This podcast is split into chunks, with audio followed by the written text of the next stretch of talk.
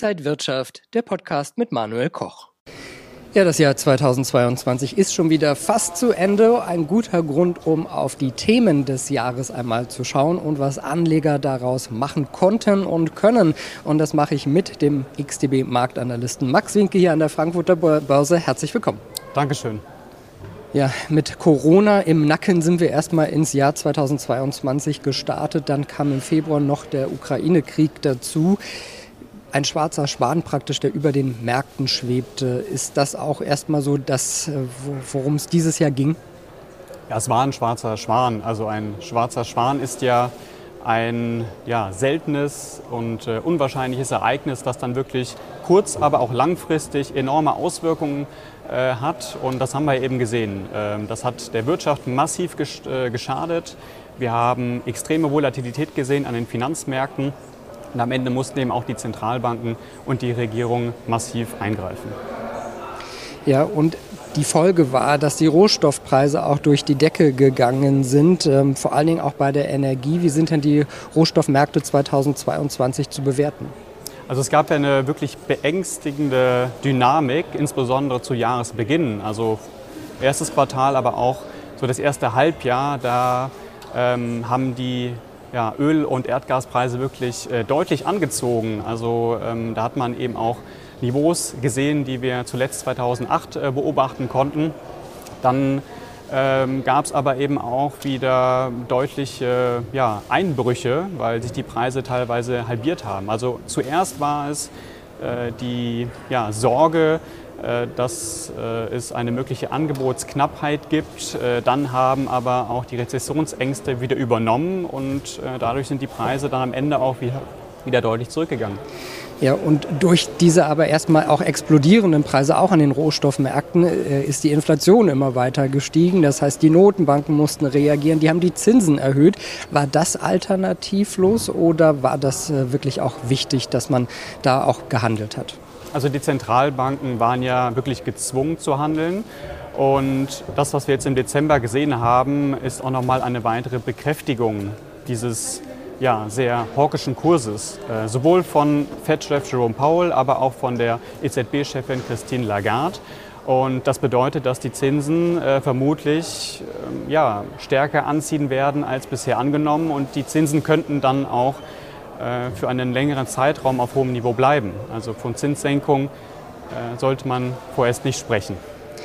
Dann haben wir ja auch noch eine Euro-Dollar-Parität gesehen. Der Euro hat immer stärker an Wert verloren. Muss man sich da Sorgen machen um die europäische Währung? Also der Euro hat ja extrem abgewertet gegenüber dem Dollar. Das Euro-Dollar-Paar ist äh, zwischenzeitlich mal auf den tiefsten Stand seit zwei Jahrzehnten gerutscht. Und dafür gibt es aber auch ein paar gute Gründe. Also wir haben einmal diese geldpolitische Divergenz zwischen FED und EZB weil die FED eben deutlich schneller reagiert hat, um die Inflation zu bekämpfen.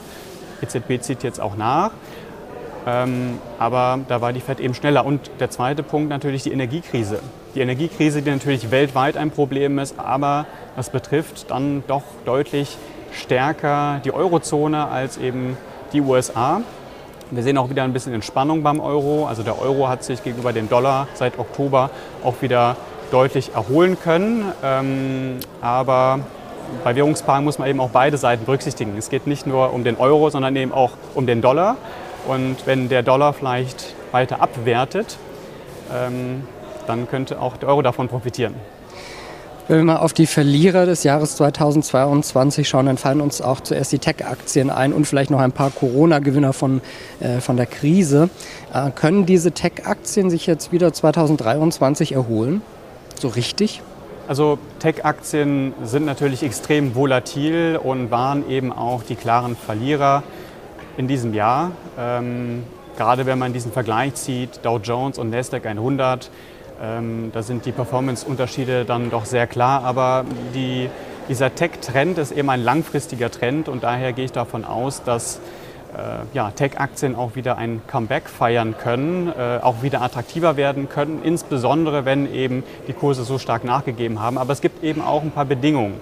Also die Zinsen müssen zurückgehen, die Anleiherenditen müssen auch wieder nachgeben, damit das Umfeld eben auch wieder für die Tech-Werte spricht. Ähm, aber sobald sich die Aussichten auch wieder verbessern, dann werden auch die Kurse wieder anziehen. Ein weiterer Verlierer sind die Kryptomärkte bis hin zu Pleiten von großen Plattformen wie FTX. Ähm, sehen wir für 2023 da mehr Chancen oder mehr Risiken für Währungen wie den Bitcoin? Also auch der Kryptomarkt äh, blieb da nicht verschont. Ähm, wurde, die Kryptowährungen wurden massiv abverkauft und die Abwärtstrends bleiben bei den meisten Kryptowährungen auch äh, bestehen. Also das, was man gesehen hat, ist, dass dieser ja, versprochene Inflationsschutz äh, letztendlich keine wirkliche Wirkung hatte. Ich glaube, dass es momentan auch eher um Spekulation geht als um Alltagstauglichkeit. Das könnte sich natürlich noch ändern. Ähm, aber momentan haben wir eben einen sehr starken Vertrauensverlust, nicht nur bei den einzelnen Projekten, bei den einzelnen Coins, sondern eben auch das Problem bei den Börsen, die dann teilweise pleite gehen oder Liquiditätsprobleme haben. Und ähm, ja, da muss eben einiges aufgeholt werden, damit man wieder zu einem neuen Aufwärtstrend zurückkehren kann. Ein positives Ereignis hier an der Frankfurter Börse war der Börsengang der Porsche AG. Äh, Porsche ist Anfang äh, oder Mitte Dezember dann auch noch in den DAX 40 aufgestiegen. Ist das so ein Erfolgserlebnis in diesem Jahr gewesen? Definitiv. Also äh, der Börsenstart war ja wirklich äh, sehr erfolgreich. Also die Aktie hatte zwischenzeitlich mal über 30 Prozent zugelegt. Dann gab es aber auch wieder Rückgänge.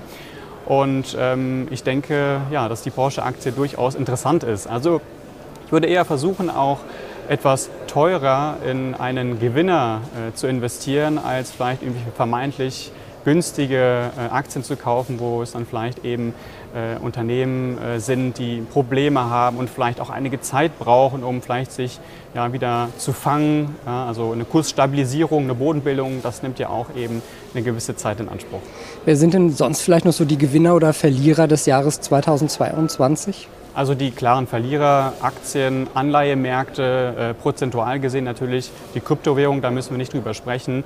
Ähm, wir hatten sehr starke Phasen bei den Rohstoffmärkten, also Öl, Erdgas, ähm, das sind ja die äh, Rohstoffe, die teilweise massiv zugelegt hatten, aber ähm, da gab es dann eben auch wieder die Gewinnmitnahmen und ähm, ja, die entsprechenden Rücksetzer. Gold könnte man zwischenzeitlich ähm, kon oder konnte man zwischenzeitlich mal als den großen Verlierer sehen. Das Edelmetall hat sich jetzt aber wieder Richtung Ende des Jahres wieder zurückgekämpft. Ähm, deswegen so mehr oder weniger im neutralen Bereich. Aber der große Gewinner äh, des Jahres, würde ich sagen, ist dann der Dollar. Also der hat eben davon profitiert, dass die FED da ähm, ja, versucht, die Inflation zu bekämpfen. Äh, die Zinsen wurden angehoben. Und ähm, ja, hat zwar auch wieder etwas abgewertet, kann aber irgendwo auch noch seine Stärke bewahren. Und können wir jetzt generell optimistischer ins neue Jahr 2023 gehen? Ich bin etwas skeptisch. Äh, die Rezession steht äh, vor der Tür und Rezession würde für die Aktienmärkte bedeuten, dass wir eigentlich nochmals weitere neue Tiefs sehen. Ähm, das bedeutet aber auch, dass wir dann vielleicht im nächsten Jahr auch wieder gute Chancen haben, neu einzusteigen, ähm, Positionen aufzubauen und sich natürlich auch wieder neu zu fokussieren. Also ähm, es wird auch wieder bessere Zeiten geben, wirtschaftlich gesehen und natürlich auch geldpolitisch.